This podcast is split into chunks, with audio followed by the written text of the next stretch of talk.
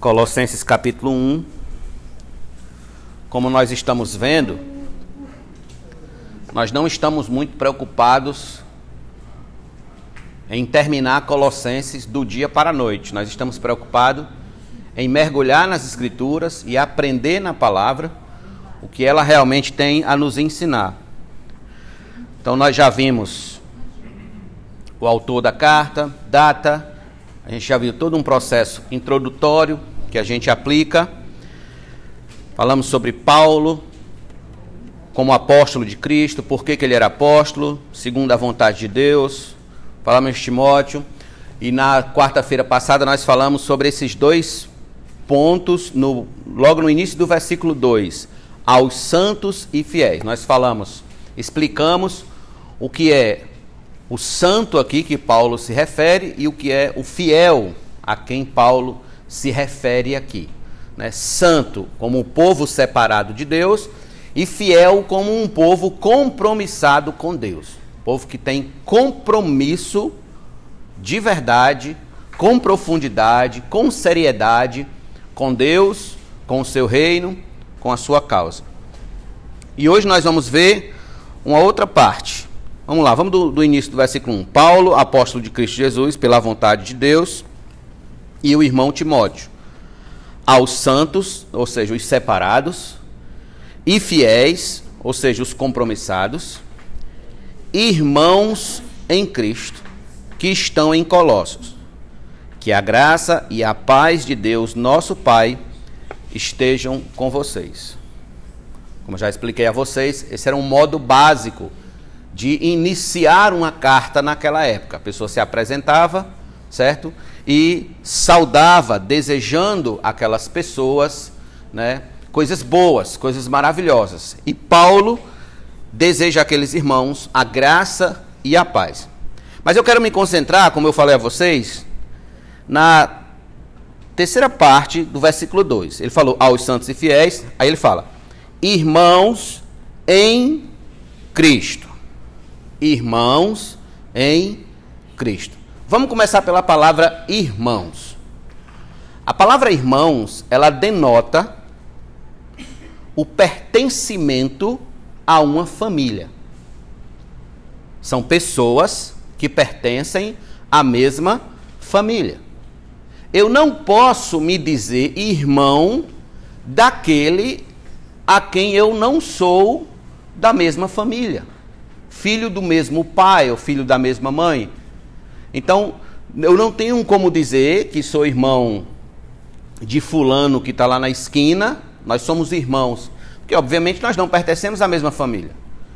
O sentido de irmão aqui é realmente aqueles que pertencem à mesma família. Então, essa família, como a gente viu, são de pessoas separadas, que são os santos, e de pessoas compromissadas. Veja como isso aqui é sério, irmãos. O que denota, o que declara o fato de nós sermos irmãos são esses dois critérios aqui: de nós sermos parte do povo santo e do povo compromissado com Deus. Então, a princípio, o que nós estamos falando de irmãos e de família, como foi que a gente entrou nessa família? Como foi que a gente chegou a fazer parte dessa família? De que modo é que alguém entra para fazer parte da família de Deus? Para ser irmão dos, dos crentes, dos cristãos, daqueles que são separados por Deus e são compromissados por Ele. Bem, aqui em João capítulo 1, versículo de número 12, nós temos exatamente Jesus dizendo como é que um homem ou uma mulher como é que alguém passa a fazer parte da família de Deus? Como nós já vimos em outras mensagens aqui na igreja, esse texto ele vai falar especificamente do, da nossa filiação por adoção. O crente, ele é filho de Deus por adoção. De um modo geral, todos os seres humanos são filhos de Deus, mas na qualidade de criaturas filhos apenas como criaturas. De um modo especial, de um modo particular, os filhos de Deus realmente aqueles que podem se dizer irmãos em Cristo, esses são aqueles que passaram pelo processo da adoção, que foram adotados por Deus. E de que, de que forma é que um homem é adotado por Deus? Está aqui, ó. Verso 12. Mas a todos quantos o receberam, receberam a quem? Receberam a Cristo, deu-lhes o poder, outra tradução diz, deu-lhes o direito, de serem feitos filhos de Deus, a saber, aos que creem no seu nome. Perceba bem, aqui está o início por onde alguém começa a ser filho de Deus. Se eu sou filho de Deus, se você é filho de Deus, então nós somos o quê? Irmãos. O que é que nos faz irmãos em Cristo? Perceba bem, em Cristo. É isso aqui, é porque nós o recebemos e nós cremos na mesma pessoa. Eu não, entenda agora, eu não posso ser irmão de um budista. Por que, que eu não posso ser irmão de um budista? Porque nós não cremos na mesma pessoa. Eu não posso ser irmão de um muçulmano, porque nós não temos fé na mesma pessoa. A nossa fé não se concentra no mesmo objeto, na mesma pessoa, no mesmo ser. Ele vai crer em Alá, ele vai crer em Maomé, eu creio em Cristo. Então, eu sou irmão daqueles que creem em Cristo, que colocam toda a sua necessidade de salvação na pessoa de Cristo. Mas, pastor, peraí ainda, e as, e as demais religiões que se dizem cristãs, que se dizem cristãs, que têm um viés cristão, elas são nossas irmãs também? E é aí onde está um, algo muito interessante não são. Vamos pegar, por exemplo, o catolicismo romano. Eles não creem em Cristo absolutamente, totalmente para a salvação. Eles até acreditam em Cristo. Eles concordam que Jesus é filho de Deus, que Jesus nasceu de uma virgem. Eles concordam com tudo isso. Mas eles não são nossos irmãos devido aos desvios doutrinários que eles têm pelo caminho. Por exemplo, eles acreditam no sacrifício de Cristo, mas acreditam também que eles precisam fazer alguma coisa para serem salvos. Então, eles já destoam da gente, já se apartam da gente, porque eles acreditam na salvação pelas obras. Eles acreditam que para você ser justificado diante de Deus, você precisa fazer alguma coisa. Se você não fizer alguma coisa, você jamais vai ser justificado. Nós não nós acreditamos que o sacrifício de Cristo na cruz foi suficiente para nos salvar, nos redimir e nos justificar diante de Deus. Quando Deus olha para mim, Deus não vê mais os meus pecados, por mais imundos e sujos que eles sejam. Deus olha para mim, Deus olha para você, e o que é que Deus vê? O sangue de Cristo.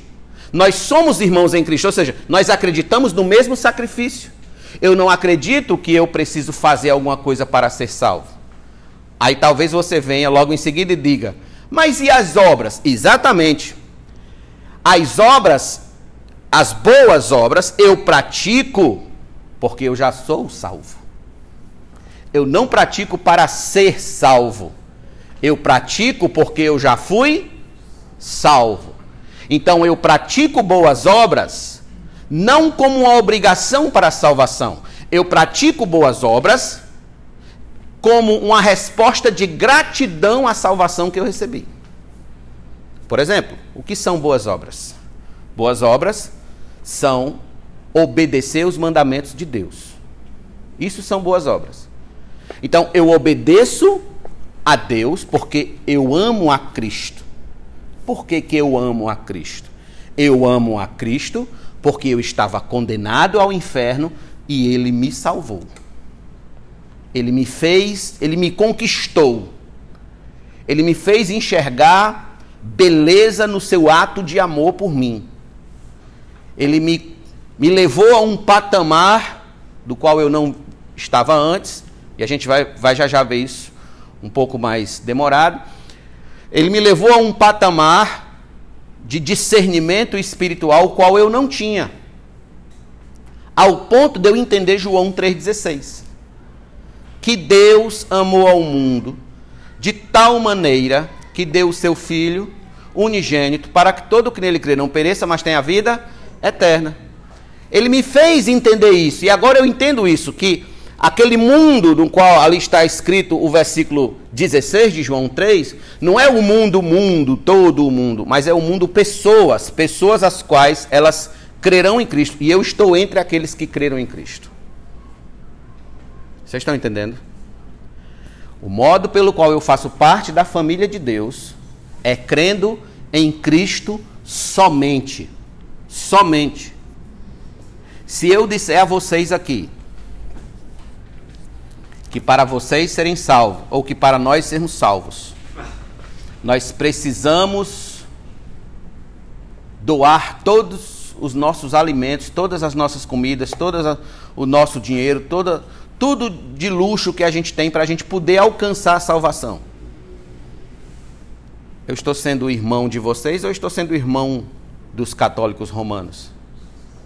Dos católicos romanos. Se eu disser para vocês que eu só vou ser salvo se eu evangelizar, se eu não evangelizar, eu não vou ser salvo. Eu estou sendo irmão de quem? De vocês? Ou estou sendo irmão daquelas religiões que você precisa fazer alguma coisa para poder ser salvo? Irmão daquelas outras religiões. Das seitas. Os irmãos em Cristo, eles entendem que eles são salvos porque eles creram no mes na mesma pessoa e no sacrifício da mesma pessoa. Por isso que eles podem ser chamados de irmãos. Veja que beleza nisso. Olha que beleza. Olha como nós somos protegidos dos enganos, né? Como nós somos protegidos das mentiras lá fora. Aqui já teve já dei aula na época de irmão Laércio, ele também já deu aula Jorge antes, acho que já deram aula sobre isso, a, a respeito das, das seitas. Eu acho que esse ano a gente ainda vai ter um trimestre falando só sobre as seitas. É o último trimestre, né? E uma das características das seitas, das seitas, vocês vão perceber aqui, é que toda seita, ela nunca, ela nunca aceita apenas o sacrifício de Cristo para a salvação. Toda seita, ela ela tem um, um, um quê onde Deus salva a pessoa, mas em contrapartida você tem que fazer alguma coisa, porque se você não fizer, você está perdido. Então não é assim que os santos de Deus creem. Os santos de Deus creem que eles são justificados pela fé. Pela fé. E essa fé, ela não é algo que vem de nós ela é um dom de Deus. E a palavra dom na Bíblia, ela não necessariamente. Porque a gente, a gente associa muito dom a, a talentos. A questão de. Ah, Fulano tem o dom de tocar violão. Fulano tem o dom de cantar, né? Fulano tem o dom. Ó, Fulano tem o dom de cozinhar. Cozinha de maneira maravilhosamente bem. Mas dom na Bíblia não é isso. Dom na Bíblia é presente. Presente. É um presente que Deus nos dá. Então, o que é a fé, pastor? A fé é um presente que Deus nos dá. E Paulo vai dizer: a fé não é de todos. Ou seja, Deus não dá esse presente a todos. Deus dá esse presente a quem ele quer dar esse presente. Tire por você. Tire por você. Hoje é exatamente quanto? 17 de agosto. Bem, quantas milhares e milhares de pessoas não estão aniversariando hoje no dia 17 de agosto? Imagine só que você tem um conhecido que está aniversariando dia 17 de agosto. Você é injusto se você der esse presente só para o seu conhecido, para aquela pessoa que é seu amigo ou seu colega, e não der para as demais pessoas no resto do mundo? Não, porque um presente é um presente. É uma, uma, uma, uma, uma generosidade de sua parte, é um favor, é uma bondade de sua parte dar um presente. Você não é obrigado a dar a todo mundo na face da terra. Certo? Não é porque aquela pessoa necessariamente merece, é porque você usou de bondade e quis dar para ela aquele presente. Assim é Deus. Deus olhou para nós, usou de misericórdia conosco e nos deu de presente a fé. Toma. Crê. E os nossos olhos se abriram e a gente passou a enxergar Cristo, e a gente passou a se alegrar em Cristo, a ser feliz em Cristo, a viver em Cristo e a pertencer à família de Deus. Por isso que em João 1,12 ele diz, ó, no finalzinho do versículo, a saber aos que creem no seu nome. No nome de quem? Nome de Cristo. Em Atos 3, em Atos 3, Pedro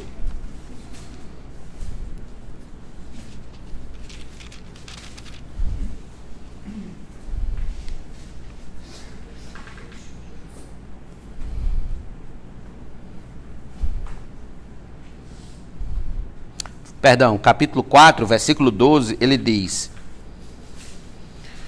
E não há salvação em nenhum outro, porque debaixo do céu não existe nenhum outro nome dado entre os homens, pelo qual importa que sejamos salvos.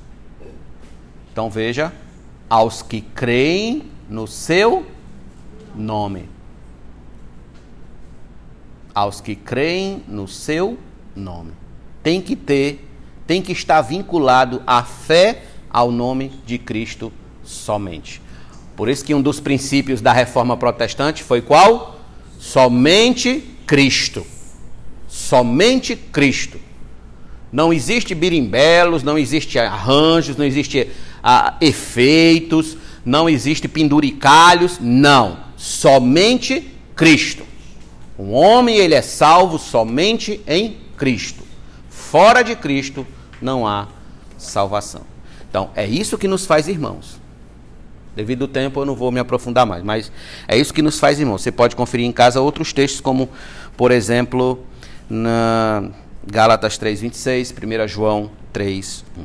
Então, voltando a Colossenses, acredito que todos já estão cientes do porquê Paulo fala santos e fiéis, irmãos, pertencentes à mesma família, filhos do mesmo pai. Ok? E ele diz: em Cristo. Certo, pastor, senhor acabou de falar exatamente isso, que nós somos irmãos porque nós cremos no mesmo nome. Não há salvação dada entre os homens por outro nome, somente no nome de Cristo. Não pelo nome de Buda, não pelo nome de Maomé, não pelo nome de Confúcio, não pelo nome de, de Charles Darwin, não pelo nome de Allan Kardec e por aí se vai. Não há, só há salvação, a Bíblia é muito clara, por meio do nome de Cristo. Muito bem. Só que ele, quando estabelece em Cristo, aqui Paulo está estabelecendo uma posição que os crentes ocupam. Uma posição. E os irmãos vão de ver quão magnífica é isso aqui. Porque essa posição a qual nós ocupamos em Cristo é uma, uma posição que nos diferencia daqueles que estão fora de Cristo. Então, Paulo não tinha irmãos fora de Cristo. Paulo só tinha irmãos em Cristo. Esse, esse, essas palavras em Cristo é uma posição que o crente está. Então, antes nós éramos irmãos em quê?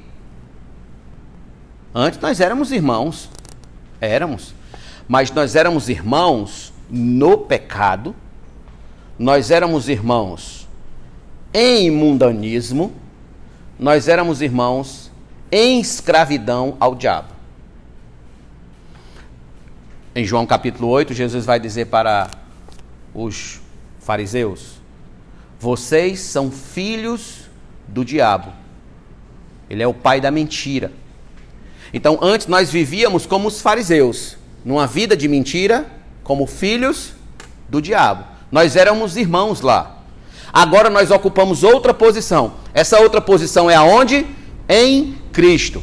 É o que eu já expliquei a vocês aqui, e inclusive tem uma série de mensagens sobre isso aqui na igreja, que está lá no YouTube da igreja, sobre a, a ordem da salvação. E eu falei sobre a nossa união com Cristo. Sei se vocês já ouviram, não sei se vocês lembram, mas tem lá no YouTube. A nossa união com Cristo. Como é que se dá essa união?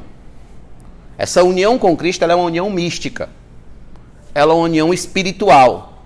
De modo que tudo que pertence a Cristo agora também pertence a mim e a nós. Entendeu? Tudo que pertence a Cristo agora pertence. Todas as vitórias de Cristo são as minhas vitórias. Todas as vitórias de Cristo. Cristo venceu a morte, eu creio nele, logo eu também venci a morte. E por aí se vai. Paulo vai falar em Efésios, carta anterior, sobre as bênçãos nas as bênçãos nas regiões celestiais em Cristo. Ou seja, nós ocupamos essa posição, é a posição em Cristo. Então, veja bem, volte para a segunda carta de Paulo aos Coríntios. Segunda carta de Paulo aos Coríntios.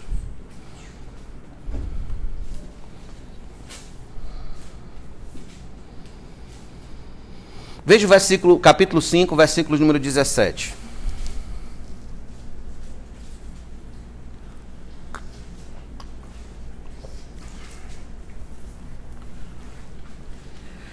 E assim, se alguém está em Cristo,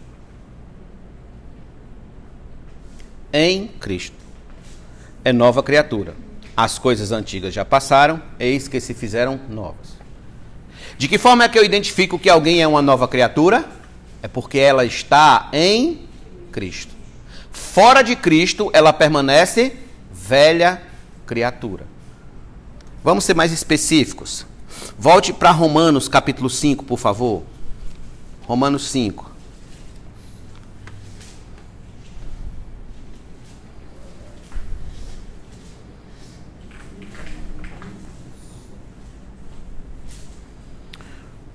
Versículo 12. Portanto, assim como por um só homem entrou o pecado no mundo e pelo pecado veio a morte, assim também a morte passou a toda a humanidade porque todos pecaram. Perceba bem, Todos aqui significam que estão em Adão. Todos que, todos que estão ainda em Adão, ó, estão nesse estado aqui, de pecado, escravo, escravo do pecado. Então a morte passou toda a humanidade, porque todos pecaram. Porque antes da lei ser dada havia pecado no mundo, mas o pecado não é levado em conta quando não há lei. No entanto, a morte reinou de Adão, desde Adão até Moisés, mesmo sobre aqueles que não pecaram, à semelhança da transgressão de Adão, o qual prefigurava aquele que havia de vir. Adão prefigurava Cristo. Por que prefigurava Cristo? Adão nasceu sem pecado. Certo? Adão nasceu sem pecado. Quando ele foi criado, ele não foi criado com pecado, ele foi criado sem pecado. Cristo nasceu sem pecado e viveu uma vida toda sem pecado. sem pecado.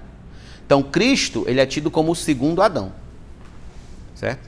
Ele é justamente a representação. O que o Adão não conseguiu lá no Éden, Cristo conseguiu ao vir ao mundo. Então vamos lá, segue o texto. Mas o dom gratuito de Deus é como a ofensa, porque se muitos morreram pela ofensa de um só, muito mais a graça de Deus e o dom, o presente pela graça de um só homem, Jesus Cristo, foram abundantes sobre muitos. Então perceba, nós temos aqui dois tipos de gente os que estão em Adão, escravos do pecado, vivendo escravos do pecado, e os que estão em Cristo. Os que estão em Cristo foram os que, os que experimentaram muito mais a graça de Deus e o dom pela graça de um só homem, Jesus Cristo. Então nós estamos em Cristo. A nossa posição hoje é a nossa posição de estar na pessoa de Cristo. Na primeira carta de Paulo aos Coríntios, capítulo 15,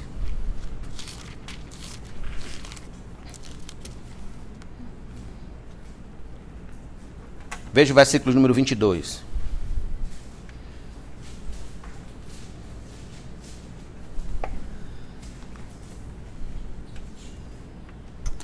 Porque assim como em Adão. Olha o em aí. Todos morrem, assim também todos serão vivificados em Cristo. Olha o em mais uma vez aí. Então é uma questão de posições. Antes nós ocupávamos uma posição de morte em Adão. Hoje nós ocupamos uma posição de vida em Cristo. Percebam, meus irmãos. Percebam como as Escrituras têm muito a nos ensinar. A gente é que lê pouca Bíblia. Perceba como a palavra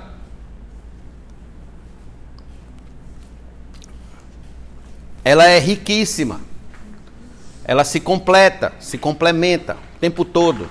Um texto vai fundamentando o outro, fundamentando, fundamentando, fundamentando, ao ponto de que fica feito uma viga, feito uma coluna forte na nossa cabeça, ao ponto de que nem, nenhuma heresia mais consegue nos atacar. Nenhuma heresia mais. Quando vierem para vocês com aquela história, vocês já ouviram. Ah, toda religião leva a Deus. Lembra essa história? Disseram isso para vocês? Toda religião. Ó, oh, não, Deus é um só. Né? Deus é um só. Quando a gente vem para as Escrituras, a gente vê que isso não é verdade. Se Deus é um só, Deus é um só, obviamente. Agora, se Deus é um só para todos, no quesito salvação, onde é que essas pessoas estão na pessoa de Cristo? Elas estão em Cristo ou elas estão em Adão? Então nós podemos dizer que somos irmãos porque nós estamos em Cristo. A nossa posição é em Cristo, não mais em Adão. É em Cristo, na pessoa de Cristo. É isso que nos faz irmãos. É isso que nos faz família de Deus. É isso que nos diferencia dos demais. É por isso que o mundo olha para nós e zomba de nós e escarnece de nós, dizendo: vocês só querem ser santos. Vocês só querem ser os melhores, só querem ser salvos. É porque, na verdade, eles não entendem isso aqui. Eles não entendem que é uma questão de posição. Antes nós estávamos lá servindo à carne, servindo ao mundo, servindo ao diabo, servindo aos próprios pensamentos. Agora nós fomos libertados disso aí e estamos em Cristo. Nós somos tirados de uma esfera e colocados em outra. Eu gosto quando Paulo, já no final de Atos dos Apóstolos, Paulo diz isso aqui, ó, sobre o seu ministério. Vamos para Atos 26. Atos 26.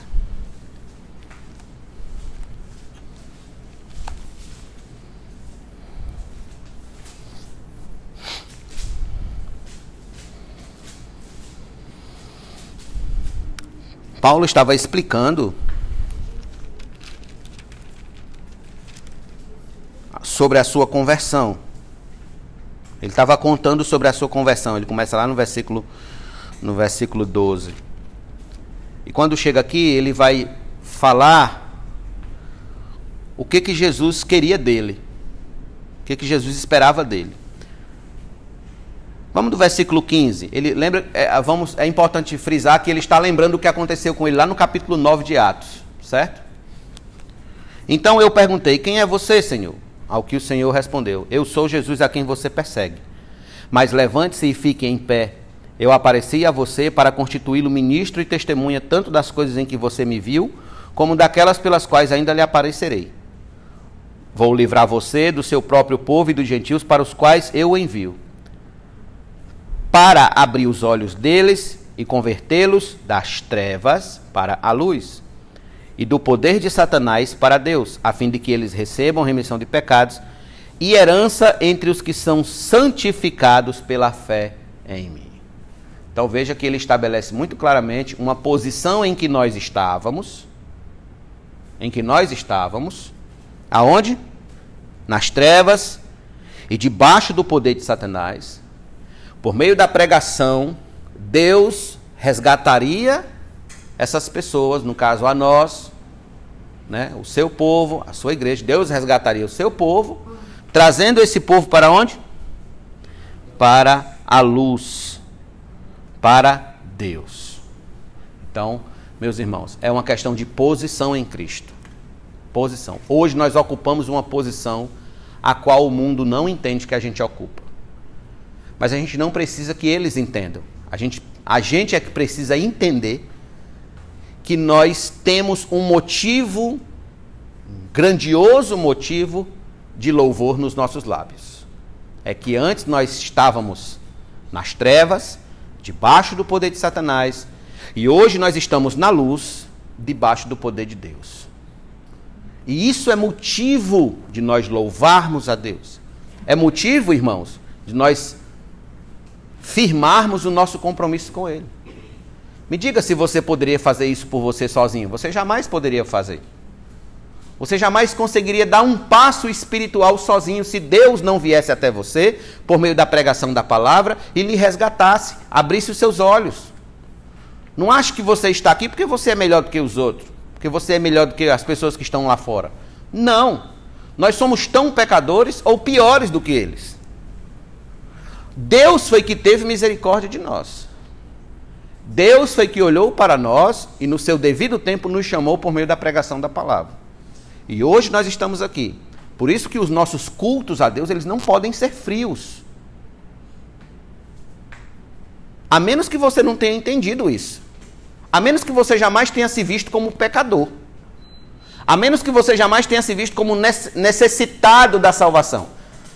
Porque, irmãos, quem está com câncer, por exemplo, quem está com câncer, tem consciência que está com câncer e de repente sabe que há um remédio que possa curá-lo e ele não pode comprar aquele remédio e de repente alguém chega e diz: Eu vou comprar o remédio para você. Sabe o que, é que vai acontecer com aquela pessoa que está com câncer? Em relação àquela outra que comprou gratuitamente o remédio para ela, vai ser sempre um sorriso de gratidão na presença daquela pessoa. Vai ser sempre uma palavra de agradecimento. Vai ser sempre um, um, uma alegria em encontrar com aquela pessoa e agradecer pelo que ela fez e Cristo. E com Cristo. E o que Cristo fez por nós é a mesma coisa? Temos nós o mesmo compromisso?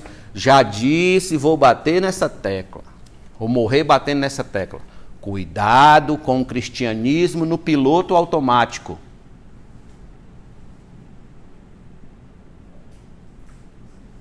Eu nasci assim, cresci assim, vou morrer assim. Tenha cuidado com o piloto automático. O que é o piloto automático? sabe que tem, vai para o culto toda quarta, vai para a escola bíblica, vai para o culto no domingo, mas é, é o ir por ir. Não faz diferença se não for, não faz. Vai porque tem que ir, porque tem que cumprir certinho a agenda. Porque tem que mostrar para todo mundo que tá certinha a agenda, que não falta um dia, que não chega atrasado. Cuidado com o piloto automático. A gente pode cair nesse ponto aí, e é onde a gente começa a desfazer da gratidão que a gente deve ter a Cristo. Eu não venho ao culto porque eu sou obrigado a vir ao culto. Eu venho ao culto porque eu amo a Cristo, está em Cristo, pelo que Ele fez por mim e por estar com os meus irmãos, com a minha família diante de Deus. Vai ter pessoas da sua família que você não vai ver no céu, porque elas morreram fora de Cristo. Então, eu digo a vocês, a família mais importante do crente é a igreja. Mas, pastor, a minha família, meus filhos, não. São importantes? São importantes. Mas eu digo a você: haverá pais que não verão seus filhos no céu. Haverão filhos que não verão seus pais no céu. Haverão tios que não verão sobrinhos no céu. Haverão sobrinhos que não verão tios. Avós que não verão netos. Netos que não verão avós. Sabe por quê? Pela simples razão de que a família que vai estar no céu é a família em Cristo. É a família em Cristo. É aqueles que ocupam uma posição em Cristo, não a posição em Adão. Eu, com meu avô, com minha avó, com minha família lá de Fortaleza, nasci num berço unido a eles umbilicalmente em Adão. Mas com vocês aqui, e com aqueles que se convertem, obviamente, nós estamos unidos em Cristo. Nós somos família em Cristo. Muitos deles a gente não se encontrará na eternidade. Um vai estar num lado, outro vai estar no outro. Mas uma coisa é certa: aqueles que estão na família de Cristo estarão com Cristo. Os que estão em Adão estarão fora de Cristo, apartados de Cristo. Então, meus irmãos, voltando a Colossenses, para encerrar, Paulo deixa claro que realmente essa carta, a princípio, ela foi escrita para os irmãos daquela igreja de Colossos. Quando ele diz: aos santos e fiéis irmãos em Cristo que estão em Colossos. Já expliquei a vocês sobre a cidade de Colossos, ficava entre Hierápolis e Laodiceia. Essa carta, primariamente, ela é para os irmãos de Colossos, primariamente. Mas a gente vai ver quando chegar lá pelo capítulo 4 que Paulo também mandou ela ser lida na igreja de Laodiceia. E óbvio, todo, para toda a igreja da face da terra. Amém? Muito bem, vamos orar. Senhor, muito obrigado pela tua palavra. Muito obrigado por nos unirmos a ti, Senhor Deus, pela fé, pelo presente que o Senhor nos deu, por nos transportar do império das trevas para o reino da luz, por nos, nos brindar, Senhor Deus, nos presentear com a fé para Ti. Antes nós não tínhamos fé, Senhor Deus. Antes nós estávamos em perdição do mundo.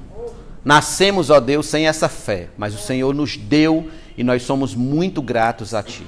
Muito obrigado, Senhor, por pertencermos à mesma família, por sermos da família de Deus, filhos adotados por Deus, ocuparmos uma posição na pessoa de Cristo. Ao Senhor olhar do céu para nós e ver em nós o Teu Filho, ó Deus, o sangue do Teu Filho. Muito obrigado, Deus. Como nós somos gratos por tuas misericórdias. Como somos gratos por tua bondade. Assim, ó Deus Santo, te agradeço pela tua palavra. Não nos deixa cair em tentação, Senhor, mas livra-nos do mal e dai-nos um restante de noite em tua presença. Em nome de Jesus te agradecemos. Amém e amém.